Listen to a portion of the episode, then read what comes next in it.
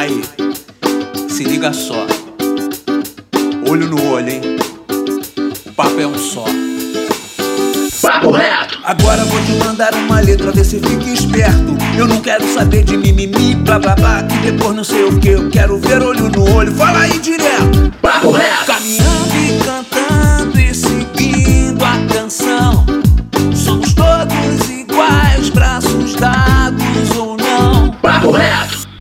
Fala, meu querido e minha querida, meu consagrado e minha consagrada, nosso jovem brasileiro. Vou te falar uma coisa: hoje não tem dois papos, hoje não tem papo torto, hoje tem papo reto. Um papo super reto desse maravilhoso podcast promovido pelo Instituto Reação. E nesse podcast vamos abordar o seguinte tema. Ó, se liga. Nunca vi rastro de cobra, nem couro de lobisomem. Se correr, o bicho pega. Se ficar, o bicho come. Porque eu sou é homem. E como sou? Sou homem com H. Pois é, justamente sobre esse homem que vamos falar hoje. Mas vamos focar mais na fragilidade do homem e em se afirmar, entre aspas, homem com H. A quem o homem precisa provar que ele é um? Porque essa masculinidade exagerada traz consequências muito negativas para nós dentro da sociedade. As altas taxas de suicídio e a expectativa de vida menor entre os homens em relação às mulheres tem a ver com isso? O machismo é prejudicial para nós mesmos? E quais são os efeitos dessa masculinidade tóxica para nós, homens? Quem vos fala é o Pedro Aurélio, educador do Instituto Reação e vamos construir esse debate junto com os nossos mediadores, que são os educadores Gilson Jorge. Fala, Gilson! Olá, gente, tudo bem? E a Mariana Barbosa. Olá, Mari! Olá, galera, boa tarde. Prazer bater esse papo aqui com vocês. Além dos nossos convidados, que são o sensei do Instituto Reação, o sensei Aurimar. Fala, sensei! Abraços. E o, o Fernando Cesp, que é fundador da Casa Naara. Fala, Fernando! Boa tarde, pessoal. Estou muito feliz por estar aqui podendo falar um pouquinho sobre esse assunto tão difícil aí para muitos ginásios. E quem? Quem tá com a gente aqui? O Maiquinho, cara, aluno do OB5, pô. Fala, Maiquinho. E aí, rapaziada, é uma honra estar aqui falando sobre esse assunto aqui que muito, muitas pessoas estão querendo saber hoje em dia, né? Show de bola. Sejam muito bem-vindos. E quem vai começar mandando papo aqui vai ser o Gilson Jorge. Manda o papo, Gilson. E aí, gente? Eu vou começar com aquela pergunta basicona para situar a gente. Quero saber o que, que é ser homem para você. O que é ser homem? O que é ser masculino para todos vocês, né? E como é que a gente aprende a ser homem? Como é que é esse processo de aprender a ser homem? Quem ensina pra gente e como é que a gente aprende? É, começar com o Fernando? Bom, boa tarde, pessoal. É, esse assunto é bem grande, né? Envolve, assim, ancestralidade, envolve é, espaço social, ambientes profissionais, acadêmicos, né? São os espaços que a gente está, né, com os nossos corpos, né, percorrendo e sendo legitimado um determinado comportamento, né? É, o que me chama atenção, assim, os dois movimentos, assim, que eu acho mais críticos são de como se comportar num ambiente social, né, numa festa, um evento de celebração, né, acadêmico, seja, o que esperam da gente, né? Como a gente tem que se comportar nesse lugar, né? E se a gente não se comportar, ou dependendo da maneira que a gente se comportar, como a gente vai ser julgado, né? Ou avaliado. E aí eu digo que na hora de estar num evento social, seja acadêmico, seja uma festa, como eu vou me comportar vai cair muito nesse lugar do julgamento, né? Que eu vou receber de homens e mulheres. Então, como eu ter de fato liberdade para ter um comportamento que eu não tenha que estar é, legitimando relações, né? E ações mais abusivas e violentas violentas com pessoas que fazem parte da minha rede social para poder provar que eu sou homem de fato. É, isso para mim assim é um ponto assim bem crítico, né? Então, de alguma forma eu ao longo desses últimos anos eu venho me distanciando muito desses espaços sociais mais comuns que para mim já estão muito condicionados de comportamentos que eu entendo como tóxicos e abusivos, né? Seja num bar, né, na sexta-feira à noite, seja num sábado à noite num lugar. Para mim já é esse lugar de, da legitimação, eu entendendo os corpos corpos, né, como objetos, né, principalmente vendo a questão das mulheres, já é um lugar que me cansa demais e eu prefiro estar mais distante em lugares que sejam mais saudáveis para mim. E isso, na verdade, acaba influenciando. Tudo por quê? Porque eu quero pertencer a esse lugar. Então, para eu pertencer a esse lugar, eu de alguma forma tenho que ir legitimando esse comportamento. Se eu não legitimar esse comportamento, eu deixo de pertencer ao meu núcleo social. É, isso pensando nos comportamentos mais é, padrões, né? É que é o mais comum, né? Você vai uma sexta-feira à noite nos, nos, bares, esses são os comportamentos mais comuns, né?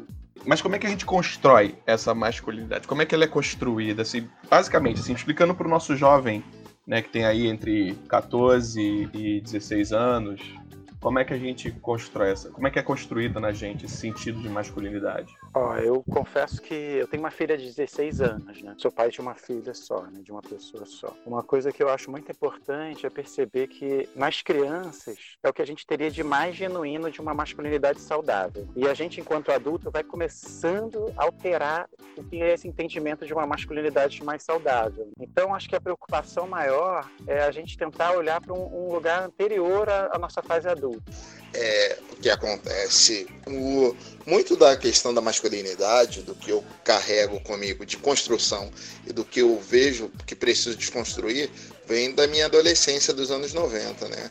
E, e aí a gente chega na adolescência, né? E dizem pra gente, agora você precisa ter uma postura de homem, né? E eu já me pergunto, o que é ter uma postura de homem? Sem contar a questão da, daquele cuidado com a casa, né? É, eu fui criado com, com as minhas duas irmãs, minha mãe e um irmão mais velho. Mas só que meu irmão era uma pessoa muito pacífica. E isso às vezes dificultava as nossas relações, né? Então, assim, é, diversos episódios de, de violência contra a gente, de desrespeito.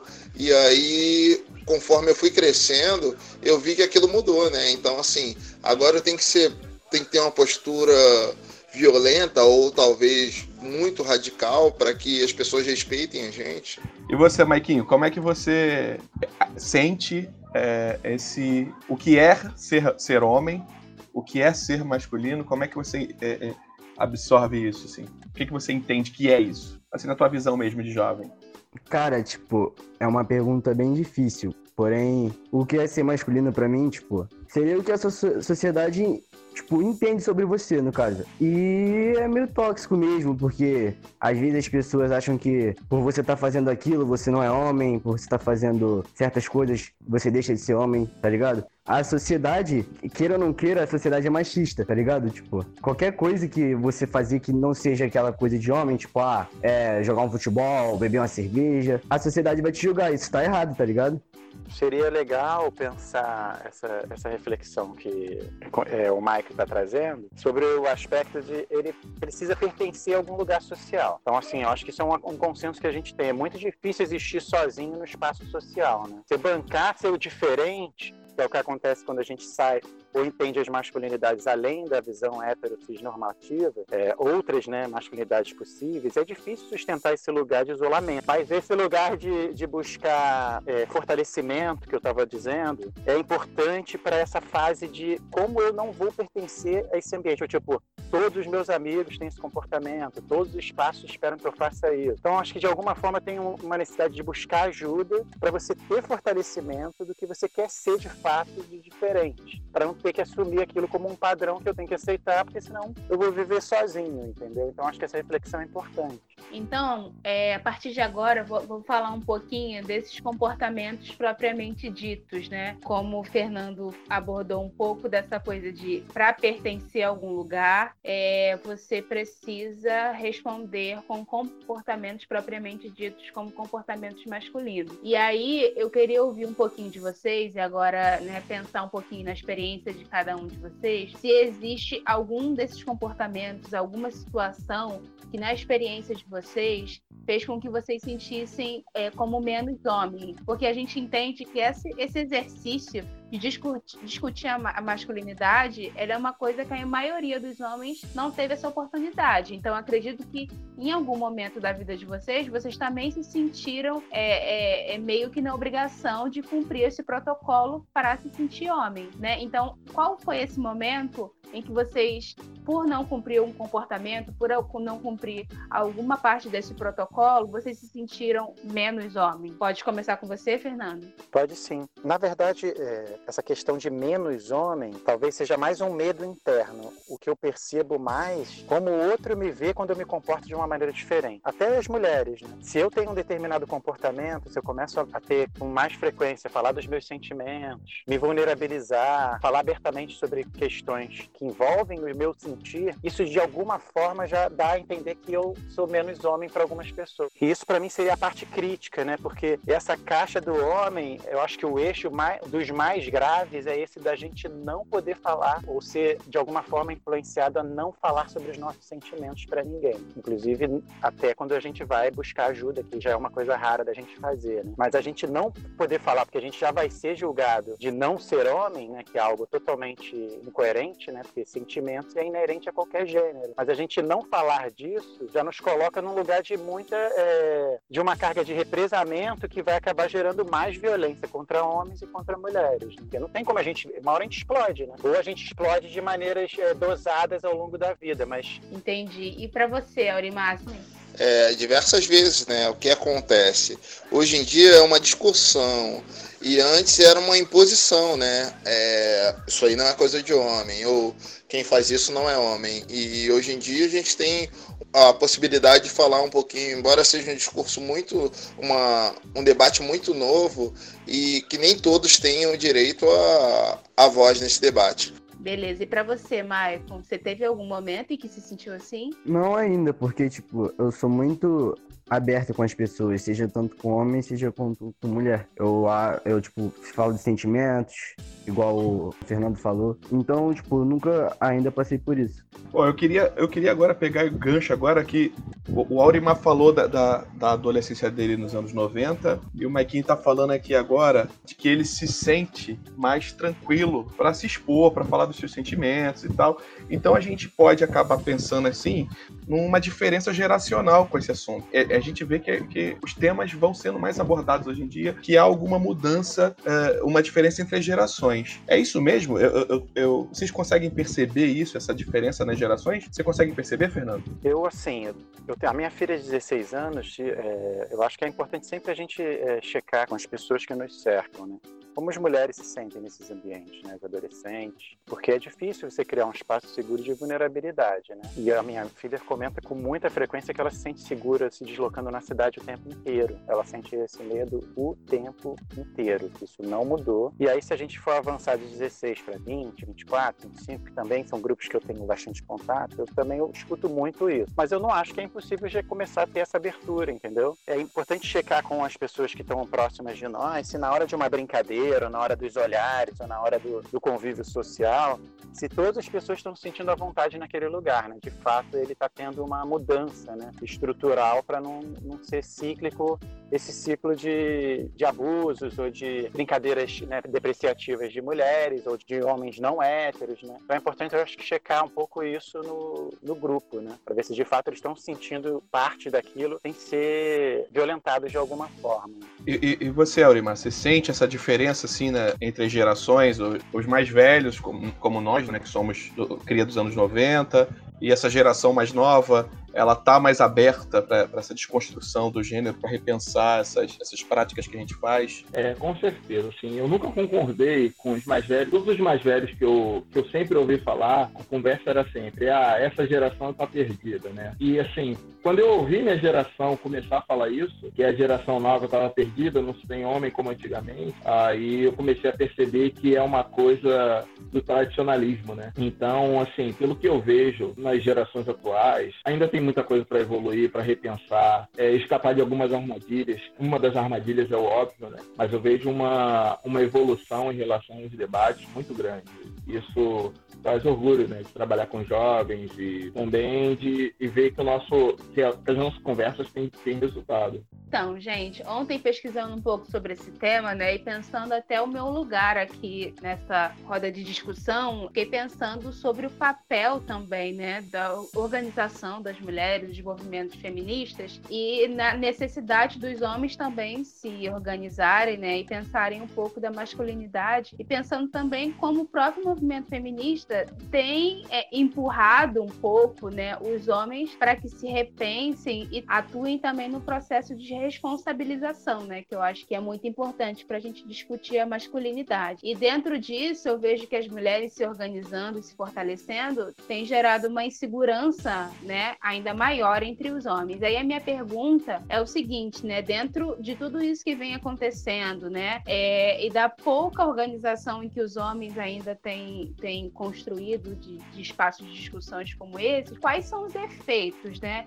dessa masculinidade dita como tóxica, né, esses comportamentos que aqui a gente está dizendo como comportamentos negativos que são valorizados para que vocês se entendam como homem, quais os efeitos disso, não só para o homem, mas para o restante do, da sociedade, né? E aí eu não digo nem só para as mulheres, mas estou dizendo também para as crianças, né? Porque isso repercute também na criação dos filhos, né? E como é que quais são os efeitos disso? Começa falando um pouquinho para gente, Fernando. Ah, os efeitos, no meu entendimento, são bem graves. Né? Se a gente for pensar que as mulheres têm o direito de ir e vir negado todos os dias, né? Porque são objetos, né, percorrendo na cidade, onde a maioria dos homens entende que são corpos que devem e podem ser, né, é, acessados ou abusados ou é, instigados, né, a sofrer violências verbais, né, intimidações. Eu acho que é muito grave. Eu vejo como eu não tô nesse lugar, né, que eu tô numa posição de privilégio enquanto homem, né, me deslocando na cidade. Então essa carga de violência direta e indireta, né, que as mulheres sofrem e as outras populações também, né, LGBTs, né, também tem essa questão forte, né, eu já ouvi de uma, um amigo algo que eu nunca esqueci nem vou esquecer na vida, que é eu tenho dificuldade de imaginar, eu que estou tentando buscar relações afetivas com homens, mesmo sendo um homem hétero, buscar é, gestos de carinho com homens.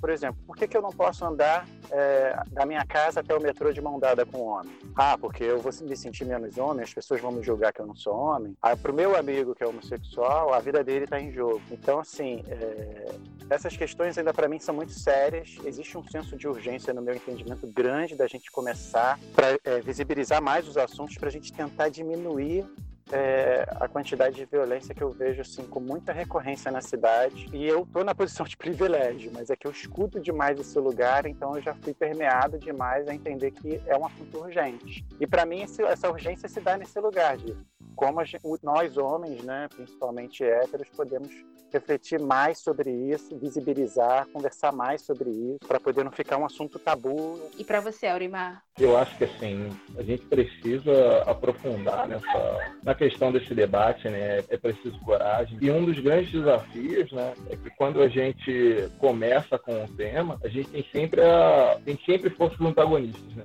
Então a gente tem que preparar nossos argumentos, tem que repensar se a gente está seguindo mesmo. Eu, eu vejo um ponto fraco em diversos movimentos, é, o, é muito mais julgado que acolher, né? Eu vejo que muitas vezes a gente ao invés de acolher quem sofre com aquele tipo de violência, a gente prefere julgar quem comete ou julgar até a própria pessoa por estar passando por isso, né?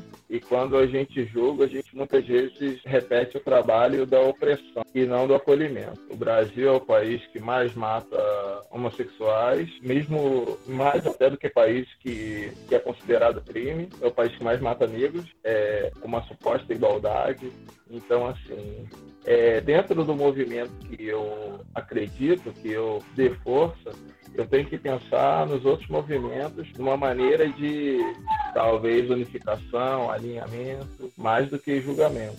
Entendi. E para você, Michael, não sei se você conseguiu ouvir a pergunta, perguntei para os meninos, né, da consequência é, dessa imposição do ser homem, né, desses comportamentos da masculinidade que são negativos, quais consequências não só para vocês, homens, mas também para as mulheres, né, até para as crianças, quando a gente fala que são os homens também, né, fazem parte da criação dos filhos. Então, quanto que essa masculinidade aqui, a gente está falando de uma masculinidade tóxica, né, uma masculinidade negativa, pode é, influenciar, pode fazer mal para a vida das pessoas e de vocês também, claro. Cara, tipo, a consequência pode ser ruim porque vai fazer com que as pessoas se tornem pessoas ignorantes, entendeu?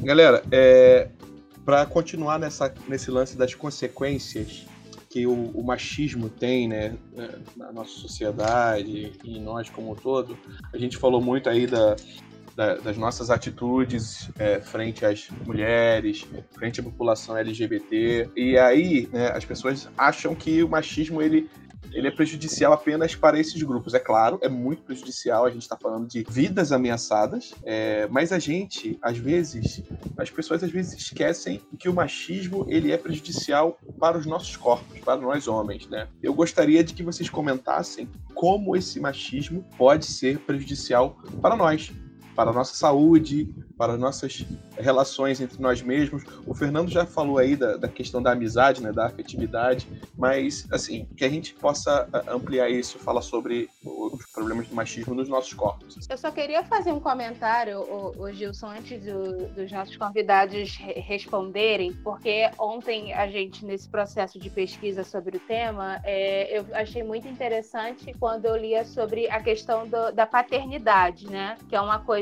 que a gente discute pouco, né, que pouco se fala sobre a paternidade, mas a importância disso para a construção da nossa sociedade e para a construção de uma masculinidade saudável, né, de estabelecimento de comportamentos saudáveis, comportamentos seguros, de aí, aí volta um pouquinho na nossa pergunta, na nossa primeira pergunta, né, que tinha a ver com como que você aprendeu a ser homem, tem a ver com essa com esse referencial de paternidade, né? Como que as nossas que as nossas crianças, que os nossos adolescentes têm sido preparados para serem homens né, a partir dessa masculinidade que os nossos pais, que os nossos avós aprenderam. Eu até depoimento de um entrevistando, né, de um vídeo da internet, ele falava que a, a maioria dos homens dizem que o pai é seu grande referencial de vida, porém poucos conseguem estabelecer é, relações de afetividade, de carinho, de abraçar o próprio pai, né? E quanto que vocês acham também que isso reflete, que isso influencia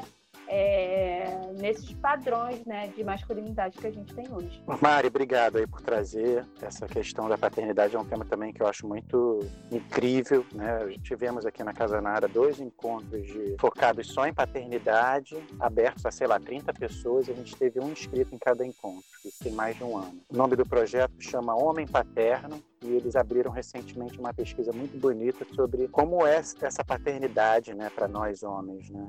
Uma pesquisa que eu acho muito importante até a gente divulgar, talvez depois no material aí do, do podcast. Essa ausência de referências positivas do masculino ou o masculino na posição de cuidar é algo muito grave, que acaba sendo uma coisa que a gente condiciona a entender que é de, é de papel das mulheres apenas. Homens não estão nessa posição de cuidar. E aí eu tenho vários atravessamentos que têm a ver com isso, né? Educação infantil, ausência de homens na posição de professores na educação infantil, porque, em geral, as instituições não confiam em homens para estarem no papel de professores na educação infantil. É, já existe a ausência paterna efetiva, né, pensando em sentimentos no lar, né, que é muito comum, né?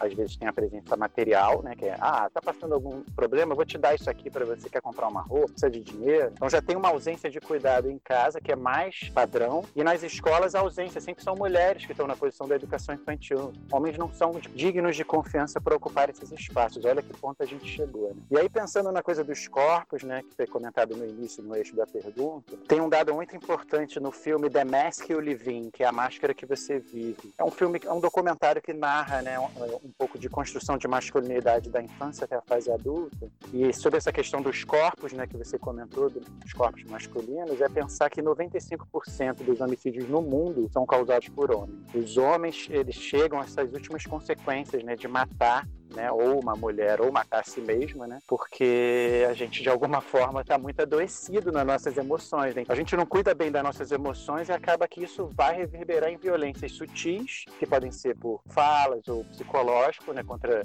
nós mesmos, contra nossos companheiros ou nossas companheiras, ou vai chegar às últimas consequências de serem violências físicas, né? Então, acho que pensar nos nossos corpos, né, enquanto homens, o dado já é mais do que, que evidente, de que a gente está sempre envolvido no, na última consequência da violência e também nas violências psicológicas, né? E esse ponto da paternidade que eu, que eu mencionei, que eu acho que a Mariana trouxe muito bem, que esse atravessamento para mim faz muito sentido. É isso, queridos. Boa. Tem um, um termo, né? Uma frase, né? Que fala que a honra de um homem se lava com sangue, né? Então, assim, para se ver, né? O quão, quão é essa frase e quantas pessoas levam isso aí ao pé da letra, né? E levando para a questão da, da paternidade, do, ou, ou até mesmo da, da educação própria, a gente vive um desafio, né? Tendo que prover, tendo que a educação ou a paternidade acaba sendo segundo, terceiro ou talvez quarto plano. Daí a importância da, de repensar, refletir, desconstruir a questão da participação do, na vida da educação dos nossos filhos, né? Ou que, dos que vêm depois de nós. Por exemplo, eu tenho uma relação com meu filho, a gente passa pouco tempo junto, né? Mas, assim, é uma coisa que eu luto e, e tento inspirar outros pais, porque há, sim, a importância do, do pai na educação, do, do homem em si, e isso aí não deve ficar para segundo plano, né? É uma parte de você que está ali e muita coisa de você precisa ser desconstruída ali. Então, é, eu acho que alguém falou, ou tipo, não falou ainda, pode também afetar o comportamento, tanto de homem tanto de mulher na, na, na, sociedade, devido a essa masculinidade tóxica. Michael, só para só complementando aqui tua resposta, tu percebe, né, na tua experiência, tu é um adolescente, né, tem uma visão um pouquinho diferente da nossa, mas você percebe que, assim, né, não precisa se expor a tua relação com teu pai, mas você percebe como que se dá a relação entre os adolescentes, os meninos, com os pais. Eles conseguem estabelecer afeto, afeto no sentido de abraço, de, de, de carinho, de, de conseguir contar coisas íntimas para o seu pai, ou essa referência ainda hoje, no ano de 2020, essa coisa do carinho, né, do afeto mesmo, ela está muito relacionada à mãe ainda? Eu acho que no ano de 2020 pode se relacionar isso ao pai também. Por exemplo, meu, meu abraço meu pai. Vamos ver sobre o que você está falando aí, mas eu acho que em 2020 está relacionado aos dois. Ah, que ótimo. Então você enxerga uma melhora, né, nessas relações. Sim, sim. Beleza, gente. Agora a gente vai falar um pouquinho sobre a questão da amizade, né, entre homens, né? No senso comum, é, eu, quanto mulher, né, ouço muito as minhas amigas dizerem, né, ah, amizade boa é amizade com homem, porque homem é mais fiel, né? Homem não fala mal um dos outros. E aí, normalmente entre a gente existe essa valorização entre a amizade que há entre homens. Mas na minha pesquisa também, né, ontem discutindo um pouco sobre essa masculinidade, essas relações de amizade entre os homens, elas também têm alguns limites, né? Tem algumas coisas que normalmente não acontecem. Então, o que eu queria ouvir de vocês é assim, né? É, é como é que acontece normalmente essa amizade entre os homens e quais são as vantagens delas, se isso é real mesmo, se vocês concordam que é, homem é mais fiel, que realmente um homem ele pode contar mais com o outro, e quais são os limites disso também, né? Quais são os limites que vocês percebem que existe entre a amizade entre vocês? Quer começar, Aurimar? Sim. é, eu acho que assim, existe muito essa questão do, de acreditar que a amizade do homem é mais fiel, né? Inclusive, um, um neurocientista estava falando que essa questão da fidelidade entre os homens se dá muito por conta do, da história, né? Que, que quando ele, quando na pré-história os homens iam caçar, eles iam entre os homens juntos e foi construída essa questão da, da fidelidade, né? Da dependência da vida para o outro, né? Mas eu acredito que isso aí na, na nossa sociedade atual seja um mito, né? Eu acho que depende muito da, das construções do nível de sentimento que a pessoa tem pelo outro para poder ter uma fidelidade assim em relação à amizade. Existem pessoas que podem ter a lealdade ali em relação à intimidade, pessoas que não, independente de gênero. Mas na questão de, de poder confiar em amigos para qualquer assunto, eu acredito que seja bem difícil, né? Tem uma construção de uma insensibilidade, né? Que para alguns assuntos eles podem e são totalmente ignorados é, devido a essa esse nosso dever de ter que ser forte o tempo todo e, e não valorizando algumas questões. Entendi. E para você, Fernando, qual a sua perspectiva? É, eu ainda não me vejo nesse lugar de que eu confio mais nos homens. Na verdade, é, é, é, eu só estou conseguindo criar vínculo de amizade, né, de amizade profunda, né, falando de sentimento, né, falando do, do que eu sinto que é importante numa relação com o homem, com poucos homens e com homens que estão de alguma forma tentando se movimentar nesse lugar de refletir sobre sua responsabilidade, seus atos, se reconhecendo, né, em algum ponto, enfrentando dificuldades, né, dos seus comportamentos padrões. Né? Quando eu vejo isso, eu vou me aproximando mais, né, que é quando eu consigo ver um homem se vulnerabilizar, é quando eu consigo criar conexão com ele, porque é o que eu quero, eu quero um espaço seguro para eu poder me vulnerabilizar. Então, com mulheres, esse movimento eu já acho muito mais fluido, muito mais sincero. Mas aí é que caiu uma armadilha, né? Como esse lugar da, de você construir vulnerabilidade com um homem e uma mulher pode te levar para um lugar que você cria vínculos de confiança e afeto sem você erotizar e sexualizar a relação, né? Acho que esse é um ponto, é, para mim, crucial nesse debate. É um, inclusive um tema profundo que a gente já percorreu em alguns encontros, que é como você cria vínculos de amizade profundo com mulheres. Então, para mim, olhar esse, essa questão das relações afetivas com mulheres, criar vínculo de amizade profundo, envolve também cuidar desse lugar, que é um condicionamento padrão meu, enquanto homem, de achar que quando você cria muita proximidade com uma mulher, você tem que sexualizar e erotizar. E eu acho que isso é um padrão tóxico e abusivo, né, que eu carrego e que vem tentando me desprender aí ao longo da vida. É, e existe até aquela coisa, né, é, as pessoas comentam, né, ah, pô, essa amizade não existe, esse, esse cara deve estar tá pegando ela, essa, essa menina deve estar tá ficando com ele. Sempre tem essa, essa situação e, cara, não é nada disso, é só uma amizade, tá ligado? tu só é Exatamente. amigo, irmão. não é nada. Enfim. É, mas é isso é o padrão. E se eu fizesse isso com homem, já ia ser o contrário. E esse cara não era. Ih, ele não é homem, ele tá fazendo, tá muito próximo, tá muito. tá se envolvendo demais com esse cara. Então, quer dizer, você vê que quando a gente cai num lugar de muita profundidade e afeto, a gente já é questionado se a gente de fato é homem, entendeu? Como se isso não fosse inerente, independente do gênero, né? Mas enfim.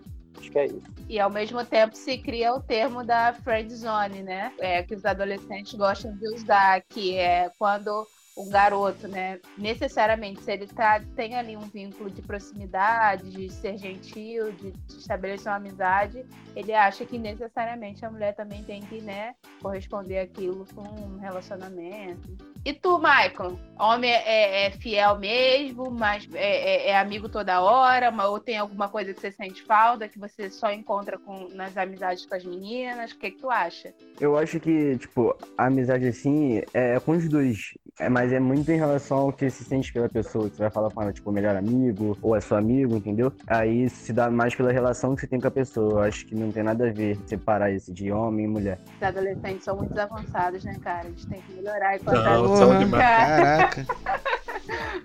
Então você acredita na amizade sincera entre homem e mulher, né, Mike? Sim, sim. Azul. então, galera, agora a gente está se encaminhando para o final. É, eu queria perguntar agora, nesses tempos de empoderamento feminino, a gente vê, a gente até comentou né, mais cedo sobre a Mari que falou, né, desses movimentos é, feministas e do empoderamento feminino que, que as mulheres estão alcançando muita visibilidade nos dias de hoje. E aí, a gente acaba vendo um movimento contrário né, por parte dos homens, um movimento de homens que estão frustrados com essa, com essa ascensão feminina, que já é, que ainda é muito pouca, preciso ressaltar isso, né? É, mas mesmo assim, mesmo com esse pouco avanço que a gente tem nessas questões, a gente vê muitos homens ressentidos com isso, que atuam né, é, no sentido de reafirmar a sociedade patriarcal, enfim. E muitos homens que estão inseguros por conta dessa, dessa mulher que está alcançando novos patamares atualmente. Eu queria saber é, como é que a gente lida com isso, como é que a gente lida com essas mulheres que estão alcançando esses patamares e como é que a gente lida com a, com a sociedade e com esse movimento contrário. Primeira coisa que me vem à cabeça com isso que você falou é, é aquela frase do. Não estou lembrando o nome do autor, mas é que os homens têm medo das mulheres sem medo. Eu acho que é muito esse lugar de, de hierarquia, né? A gente tem, tem medo do, de perder nossos privilégios, né? A gente tem muito privilégio. Aí quando começa a mover, né, as pessoas é, a tomar voz, esse espaço de denúncia, né, de visibilizar atos abusivos, né, que as mulheres fazem ou as outras, né, é, os outros grupos sociais fazem também, aí a gente começa a ficar exposto. E como a gente não tem, essa informação não é, de alguma forma, a gente não encontra reflexões sobre isso na academia.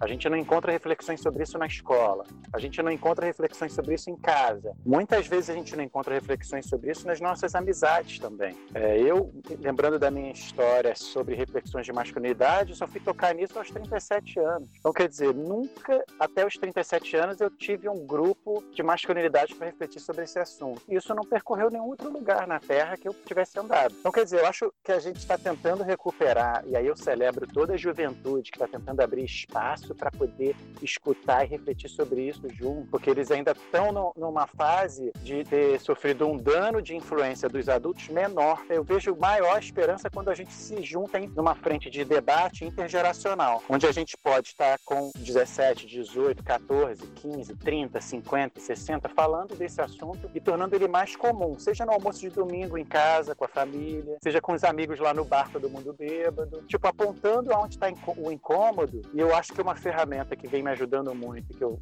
gosto de pesquisar, eu, eu, converso com a minha filha muito sobre essa ferramenta que chama comunicação não violenta. Existe muito material gratuito né, na internet, então recomendo demais assim que que seja feita a pesquisa, porque ela trata basicamente desse eixo de autorresponsabilização, é, de falar dos sentimentos, de falar das necessidades, de falar dos incômodos, a gente começar a visibilizar o que não está legal e, e, virar um tema. E não a gente engolir. Ah, não, não vou falar isso aqui porque vai desestruturar minha família, vai criar um conflito na festa social dos amigos no bar. Ou não vou falar no jogo de futebol, senão, cara, está na hora da gente começar a externalizar mais, entendeu? Os nossos incômodos, sobre os nossos comportamentos, abrir espaço seguro para acolher quando você está se comportando mal e assumir, né? Não cair numa negação, né?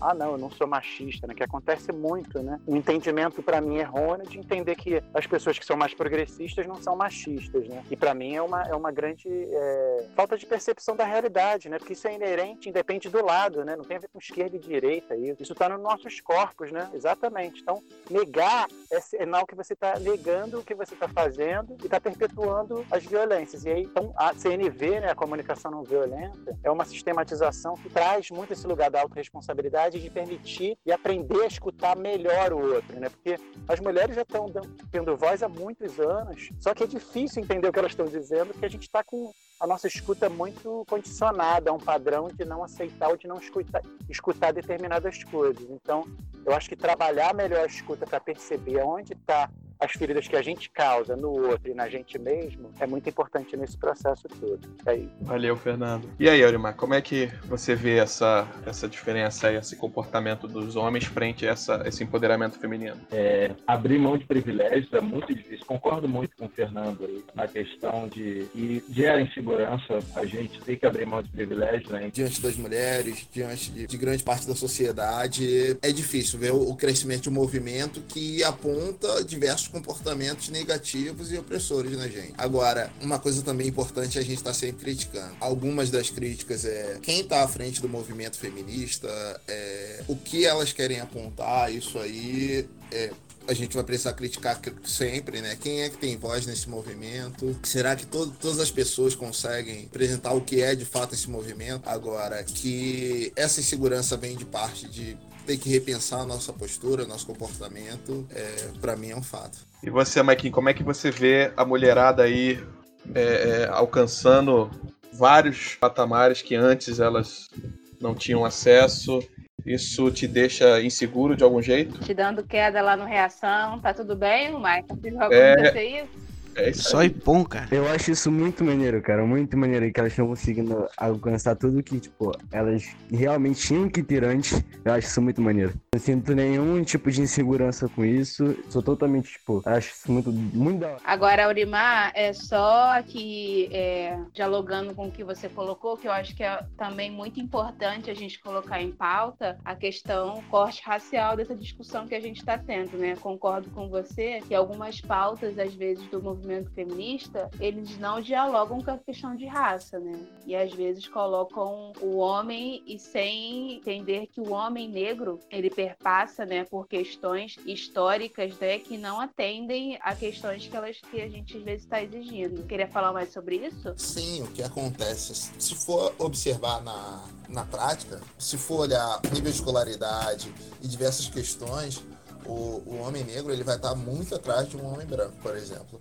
E, e normalmente, assim, pelo que eu vejo na prática social, na sociedade, no convívio, é que o homem negro está sempre sendo colocado como o mais violento, o mais racista, até mesmo racista, né? O mais machista. E, e assim, não é observada a questão, assim, além da estrutura que faz com que ele seja menos instruído, menos orientado, tem a questão de que cada comportamento desse homem negro é como se fosse pior do pior do pior, né? É sempre tem um agravamento pela, pela cor e pela raça, né? E quanto mais retinto, mais o, mais o homem é colocado como, como tendo comportamento negativo, como sendo o mais machista, o mais violento e tudo mais. Sim, perpassa também por um processo até de desumanização, né?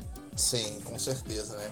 Na verdade, assim, pensa, a pessoa é menos orientada, é, teoricamente ela teria o teria mais direito de cometer erros, né? Erros, né?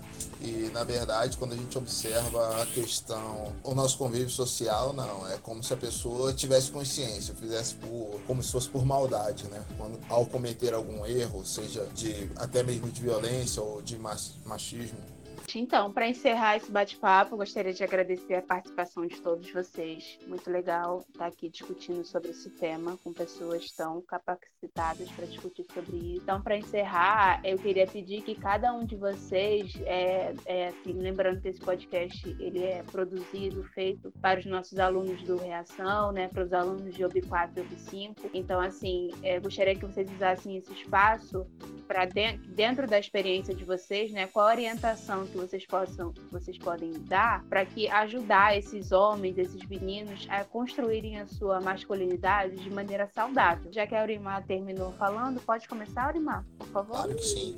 É, eu aconselho a que não sejam resistentes a, a, novos comportamentos, novas construções, mas critiquem sempre. Só existe vento favorável para quem sabe onde vai. Então, assim, não é qualquer informação que vai fazer com que o meu, meu comportamento ou, ou a minha vida seja melhor, mas assim, a minha crítica em relação ao quanto eu posso aproveitar o que vem de novo e o que eu carrego comigo. Beleza, e para você, Fernando? Para mim vem sendo muito importante ter grupos, né, frequentes, né, de masculinidades, né? Sempre pensando masculinidade no plural, que é justamente um pouco do que vocês comentaram, né? Masculinidade do homem negro, masculinidade do, do homem branco, masculinidade da, do homem trans, masculinidade da, do homossexual, né, são muitas possibilidades né, de, de, de, masculinidades e acho que é eu acho que isso, isso é uma coisa que eu percebo no, nos grupos de masculinidades que a gente está tentando com muito esforço né, mesmo que no início criar interseções e não separações né, nesse debate né, que eu acho importante. E mesmo que eu, que eu valorize também a criação de grupos isolados né, grupos de masculinidade só para homens negros grupos de masculinidade só para homossexuais homens trans. Eu celebro isso também mas que em algum momento a gente consiga se reunir nessa diversidade de masculinidades. Né? Eu acho que isso é muito rico e potente, que é quando você consegue escutar e estar tá atento ao que a história do outro vai dizer, porque o problema da, homofobia diz muito sobre os héteros, né? Os homens héteros são os que cometem as violências. E se eles de alguma forma não souberem dessas histórias que eles não estão percebendo enquanto cometem os atos de violência, eles não vão conseguir ressignificar um comportamento. Na verdade, eu não sei se é um conselho, mas o que é muito valioso para mim? Descobre um jeito de criar um grupo de masculinidade. Vai juntar dois amigos, se vai ter a presença de uma mulher uma vez por mês, não sei. Mas assim, é importante ter uma intenção de criar um grupo, para mim, onde seja importante a gente falar de sentimentos, falar do que, que a gente se sentiu violado, violentado, o que a gente se sentiu violento em determinado momento. Um lugar onde a gente possa se esvaziar. E isso não tem a ver com fazer terapia necessariamente. Isso tem a ver, para mim, com começar a construir relações de um jeito que me torne uma pessoa um pouco mais saudável, né? Seja para mim mesmo, para as relações que eu quero construir. Então, quanto mais espaço eu conseguir ter para poder poder externalizar o que eu estou sentindo, para acolher o que o outro está sentindo, eu acho que a tendência.